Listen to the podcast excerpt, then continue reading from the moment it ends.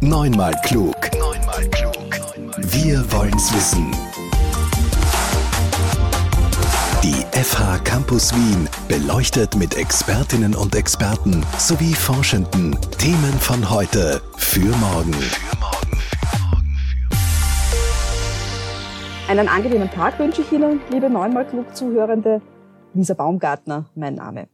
Den habe ich übrigens auch gerade auf ein Formular geschrieben, natürlich am Computer in ein Online-Formular bei der Einkommensteuererklärung. Haben Sie schon Ihre Einkommensteuererklärung gemacht via Finanz Online, dem digitalen Finanzamt? Also das ist jetzt nur ein Beispiel, wo ja Behördenwege digital erledigt werden können.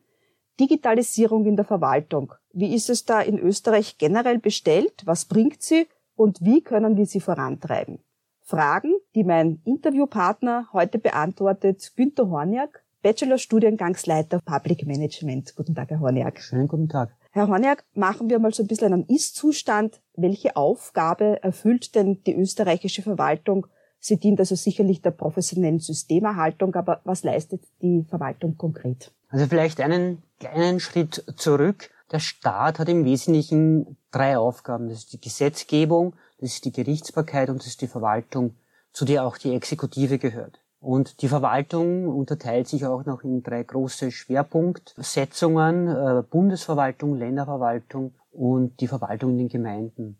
Das ist dort, wo die Verwaltung auch am spürbarsten ist. Das ist bei den Gemeinden am Land, wo man da wirklich unmittelbar Kontakt auch zur Verwaltung hat. Aus diesen großen Aufgabengebieten kann man jetzt schon sehr viele Beiträge der Verwaltung ablesen. Die Verwaltung trägt mit ihrem Managen der Staatsaufgaben jedenfalls zum Wohlstand bei und natürlich auch zur Lebenszufriedenheit der Menschen. Also wir wissen, wie komplex manche Verwaltungsvorgänge sind und da kann man den Menschen, glaube ich, schon das Leben sehr erleichtern. Mhm. Äh, die Verwaltung ist aber auch ein ganz wichtiger Wertschöpfungs- und ein Standortfaktor. Viele Unternehmen aus dem Ausland formulieren immer wieder, dass die Verwaltung in Österreich mit ein Grund ist, warum sie Österreich als Betriebs-, als Wirtschaftsstandort äh, betrachten und die Verwaltung dort ein verlässlicher Partner ist. Und das ist für die Wirtschaft äh, von enormer Bedeutung. Um diese Aufgaben künftig jetzt noch besser, effizienter zu erfüllen, für welche Herausforderungen sollten wir uns denn da gut vorbereiten? Was ist jetzt zu bedenken und auf Schiene zu setzen? Ich denke, die letzten turbulenten Jahre haben wirklich gezeigt, dass es vor allem die großen unerwarteten Ereignisse sind, oder sein können, die eine Gesellschaft, einen Staat vor große Herausforderungen stellen können. Covid-19 und auch äh, ganz aktuell der Krieg in der Ukraine werden nicht die letzten Zäsuren bleiben. Es kommen da einhergehend mit diesen beiden Punkten noch viele Herausforderungen auf uns zu. Hier muss die staatliche Verwaltung, die staatliche Organisation gut funktionieren. Und das haben wir auch gesehen, es ist notwendig, rasch neue Wege zu finden. Und um diese neuen Wege zu finden, um Innovation auch in das System hineinzubringen, braucht es einfach gut ausgebildete Mitarbeiterinnen und Mitarbeiter, die vor allem zusammenhängend denken können und äh, diese komplexen Problemstellungen verstehen. Es braucht also, und da bin ich gleich bei meinem Studium auch, mhm. es braucht unbedingt so eine interdisziplinäre Ausbildung, eine Professionalisierung des Verwaltungshandelns, eben ein Public Management. Und ich denke, äh, insbesondere das Covid-Management hat aufgezeigt, dass in der Verwaltung oftmals zu viele Prozesse nebeneinander laufen, vor allem auch ohne Schnittstellen zueinander. Hier braucht es unbedingt jetzt eine Aufarbeitung dessen, wie und warum was passiert ist. Es braucht eine neue Vernetzung dieser gesamten Prozesslandschaften in der Verwaltung und es darf in Zukunft nicht mehr sein, dass eine Verordnung erlassen wird, die zum Beispiel nicht die äh, Systeme mit einbezieht, die betroffen sind und diese Systeme auch das gar nicht umsetzen können. Auf der anderen Seite hat aber, und das möchte ich als positives Beispiel anführen, hat Wien gezeigt, wie gut und wie schnell Verwaltung auch funktionieren kann. Innerhalb von wenigen Tagen hat man im Wiener Austria Center einen Single Point of Contact für mhm. die Menschen, die aus der Ukraine geflüchtet sind, eingerichtet. Die finden dort alle Informationen und gesamte Betreuung, die sie in so einer schwierigen Situation auch brauchen. Ich glaube, wir als Bürgerinnen und Bürger sind ja da auch gefordert. Und Corona und Homeoffice hat es vielleicht ein bisschen beschleunigt, dass wir uns mit der Digitalisierung ein bisschen mehr auseinandersetzen. Wo kann ich denn als Bürger und Bürgerin mich auf die Verwaltung hier verlassen? Digital? Digitalisierung ist natürlich in der Verwaltung ein großes Thema. In der österreichischen Verwaltung ist Digitalisierung vor allem auch dazu da, um den Kontakt zu den Bürgerinnen und Bürgern einfach zu machen, mhm. äh, zu erleichtern. Viele Behördenwege sind schon online möglich. Sie haben zu Beginn Finanz Online erwähnt. Mhm. Ich denke, das ist das, äh, womit die meisten von uns schon unmittelbar zu tun hatten. Ja. Und durchaus, glaube ich, auch wohlwollend. Es funktioniert recht gut. Aber auch so Punkte wie Führerschein oder Reisepass oder eine E-Card, die arztlose Krankenmeldung, wenn ich das so sagen darf, äh, ist auch auf eine gute Verwaltung zurückzuführen und haben wir gebraucht. Die Verwaltung setzt sozusagen bei der Digitalisierung stark auf Dienstleistung und das auch bei Unternehmern, um hier wieder mhm, am Wirtschaftsstandort ja. anzuschließen. Auch für die gibt es eine Reihe von Vereinfachungen aufgrund der Digitalisierung. Für die Mitarbeiterinnen und Mitarbeiter der Verwaltung bedeutet das aber auch etwas ganz Neues. Sie brauchen neue Skills. Sie müssen die Kompetenzen bekommen, die bislang analogen Prozesse jetzt in digitale Prozesse zu verwandeln. Damit geht ja vieles einher, da müssen zum Teil sogar Organisationen verändert werden, um hier diese analogen Prozesse, Papierlauf sozusagen zu verändern. Das heißt, und dahingehend bilden wir unsere Studierenden auch aus. Sie müssen die Kompetenz haben, sie müssen mit IT-Experten sprechen können, denn die müssen ja die Verwaltungslogiken verstehen. Die müssen dann diese äh, Programme, diese Tools auch äh, verfassen. Und dazu brauchen wir, braucht die Verwaltung diese Digitalisierungsdolmetscher, mhm. so wie wir auch unsere Studierenden bezeichnen oder was unser Anspruch ist. Das heißt, wir brauchen hier die Schnittstelle, um das Verwaltungsdenken in digitales Denken umsetzbar zu machen. Dafür bilden wir auch aus. Das ist ein bisschen eine Pionieridee dahinter. Würde ich schon sagen. Wir haben ja ein neues Curriculum seit einem Jahr. Wir haben davor viele Gespräche geführt mit den Betroffenen in den unterschiedlichen Verwaltungsgebieten. Und das hat sich herauskristallisiert, dass solche Kompetenzen einfach fehlen. Woher auch? Man bekommt es nicht währenddessen einfach so mit übermittelt oder vermittelt. Und wir haben uns das jetzt vorgenommen, die Mitarbeiterinnen und Mitarbeiter der Verwaltung einfach besser hier auszustatten mit dem Wissen und den Kompetenzen. Wenn wir von Kompetenzen sprechen und Digitalisierungsprojekten aus der jüngeren Vergangenheit, da fällt mir zum Beispiel ein das Kaufhaus Österreich. Das hat ja harte Kritik einstecken müssen, hat viel gekostet und wenig gebracht. So lautet die Kritik. Was können wir daraus lernen? Das Kaufhaus Österreich ist vielleicht wirklich kein Ruhmesblatt in den Digitalisierungsbemühungen mhm. der Verwaltung. Wir können da vielleicht wirklich an das Gesagte anknüpfen. Da gab es ganz sicher, und davon gehe ich aus, eine gute Idee für dieses Kaufhaus Österreich sozusagen. Also einen politischen Wunsch, der an die Verwaltung übertragen wurde zur Umsetzung. Jetzt wurde diese Aufgabe, dieser politische Wunsch an Personen übertragen, die eben noch nicht über diese Digitalisierungskompetenzen verfügt haben, über die wir äh, gerade vorhin gesprochen haben, äh, mhm. für die wir ausbilden. Also man hat es äh, nicht geschafft, diese Verwaltungslogiken oder diesen Wunsch in digitales Konzept umzusetzen. Das heißt, man hat dann auch Berater hinzugezogen und hat das Problem eigentlich damit vergrößert. Die Berater sind Experten, Expertinnen gewesen, aber nicht auf allen Gebieten. Das heißt, auf den Punkt gebracht hat man einfach, denke ich, aneinander vorbeigesprochen. Man hat unterschiedliche Stränge in der Entwicklung eröffnet und die haben einfach nicht zusammengeführt. Mhm. Und das sind die Punkte, aus denen man lernen muss. Also man muss sich auch genau die Prozess- und Systemlogiken anschauen, die bei solchen Projekten laufen. Und, wenn ich wieder auf unser Curriculum referieren darf, Natürlich haben wir auch Prozess- und Projektmanagement im Curriculum. Also das ist eine Kompetenz, die Verwaltungsmitarbeiterinnen und Mitarbeiter auch wirklich brauchen und vermehrt brauchen. Das wird sicherlich auch notwendig sein für ein Projekt, das gerade in der Pilotphase ist. Die Handysignatur wird ja von ID Austria abgelöst. Derzeit wird also gerade getestet. ID Austria ist ein Online-Ausweis. Damit kann ich ja dann digitale Services nutzen und auch Geschäfte abschließen. Und in Zukunft sollen auch Unternehmen vermehrt davon profitieren. Welche Vorteile sind Ihrer Ansicht nach die größten? Zuallererst hoffe ich natürlich, dass man schon jetzt aus dem Kaufhaus Österreich gelernt hat und äh, dass die Umsetzung gut klappt. Die Umsetzung ist für mich besonders wichtig, weil es einfach äh, die Akzeptanz dieser ID Austria erhöhen wird und ich denke, wir brauchen diese ID Austria in unserem digitalen Zeitalter. Sie wird viele zusätzliche Möglichkeiten eröffnen, wie Bürgerinnen und Bürger mit der Verwaltung in Kontakt treten können. Es werden sehr viele Wege schon vorbereitet und umgesetzt, die nur dann möglich sind.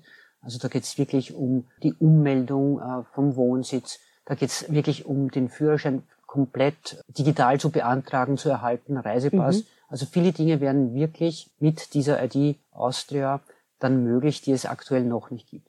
Dazu braucht es aber die Akzeptanz, dazu braucht es ein gut umgesetztes Projekt, aber davon gehe ich jetzt ganz stark aus. Also Handysignatur, da erinnere ich mich immer daran, immer dann, wenn ich es brauche, weiß ich mein Passwort nicht mehr und dann scheitere ich. Das ist äh, richtig, das wird vielleicht ähnlich auch so bleiben. Das Problem, glaube ich, kennen viele von uns mit dieser großen Anzahl von Passwörtern, die man sich merken muss. Vielleicht hilft die einfach einmal analog zu notieren, irgendwo, wo es niemand findet aber letztendlich, glaube ich, ist es einfach nur eine Gewohnheit. Man wird sich auch äh, stärker an die Nutzung gewöhnen und sein Passwort, das braucht man dann auch noch, eher parat haben. Ein Schlagwort, wenn es um die Digitalisierung geht, ist ja auch immer Ausgrenzung. Sprich, es macht ja nicht jeder Bürger und nicht jede Bürgerin den digitalen Fortschritt mit. Denken wir jetzt einmal ans Einbringen von Anträgen, beispielsweise für das Parkpickerl in Wien. Da hat es natürlich eine Form gegeben, die war online, mhm. aber natürlich hat man auch aufs Amt gehen können. Solche Terminvereinbarungen und analoge Termine werden dann künftig auch notwendig sein, oder? Definitiv. Also man hat auch gar nicht vor, das jetzt alles eins zu eins in die digitale Welt zu verlagern. Das geht auch gar nicht. Also diese Ausgrenzung oder eine mögliche Ausgrenzung ist ein ganz wichtiger Punkt. Verwaltungsleistungen müssen immer für jede und jeden offen stehen. Es darf niemand ausgeschlossen werden diese Teilhabe ist auch gesetzlich verankert. Also man darf niemanden aus diesen Services ausschließen.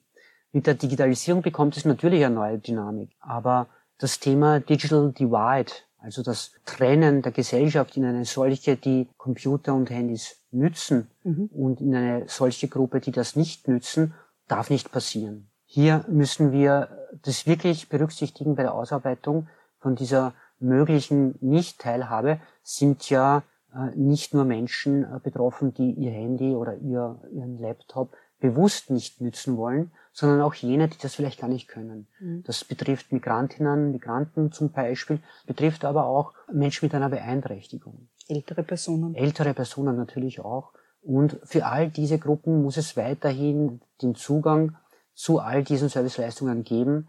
Das wird auch gewährleistet und das stellt man auch sicher. Und die Unterstützung direkt am Amt ist zum Beispiel eine solche Möglichkeit, die es auch weiterhin geben wird.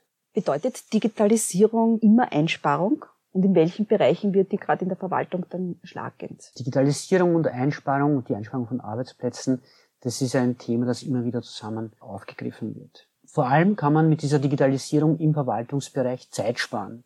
Für die Verwaltung gilt das, aber natürlich auch für alle Bürgerinnen und Bürger, die sich Zeit sparen, die sich Wege sparen und damit natürlich auch äh, die eine oder andere Fahrt mit dem Auto, also ein kleiner Umweltschutzgedanke.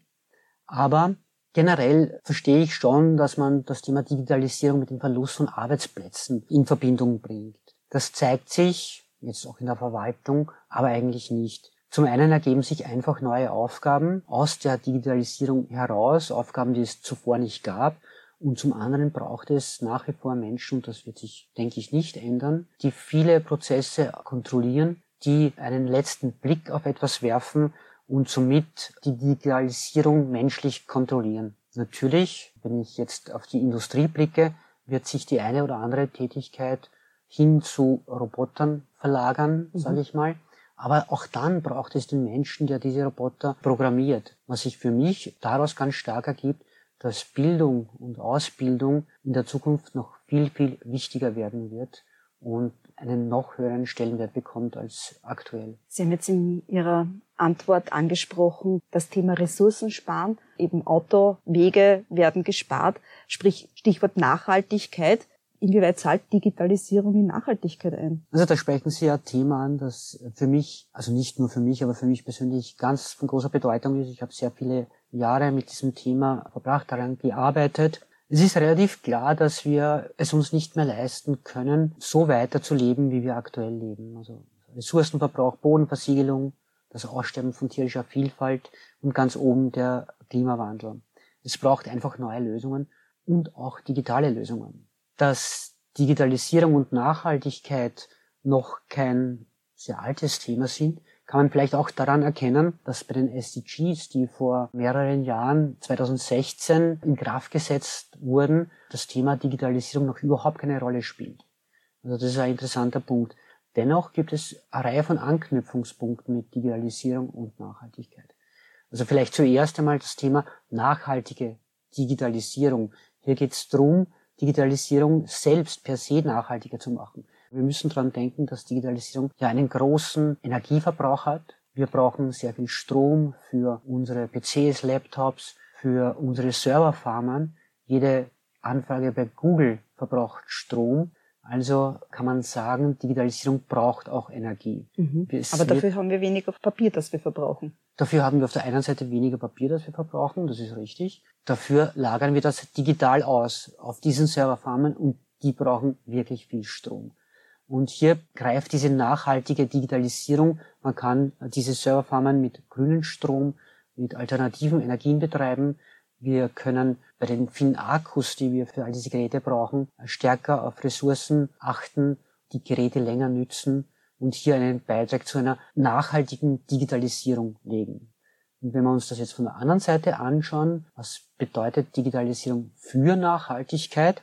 Also da gibt es eine Reihe von Punkten. Überall dort, wo es um Ressourcenverbrauch geht, um Effizienzsteigerung beim Ressourcenverbrauch, kann Digitalisierung unterstützen.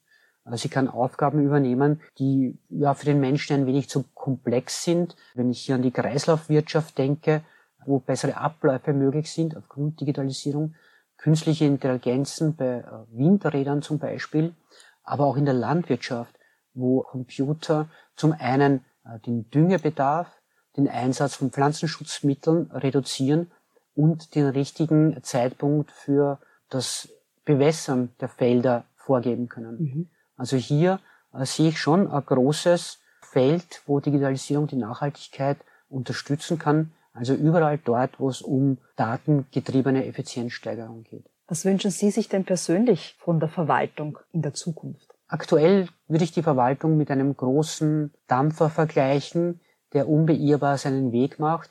Äh, ich würde mir wünschen, dass man hier auch innovativer wird im Sinne von zusätzlich so kleine Schnellboote verwendet, die schnell und stark auf Anforderungen von außen reagieren können, innovativ arbeiten dürfen. Das ist auch ein Thema. Man darf nicht immer so arbeiten, wie man gerne möchte. Mhm. Und das wünsche ich mir. Also, dass man mehr die Mitarbeiterinnen und Mitarbeiter arbeiten lässt und mehr ihr Wissen einbringen lässt, sozusagen, dass sie auch bei uns im Studium erwerben. Neunmal klug, der Podcast der FH Campus Wien über Wissenschaft und Wissen für die Zukunft. Für die Zukunft.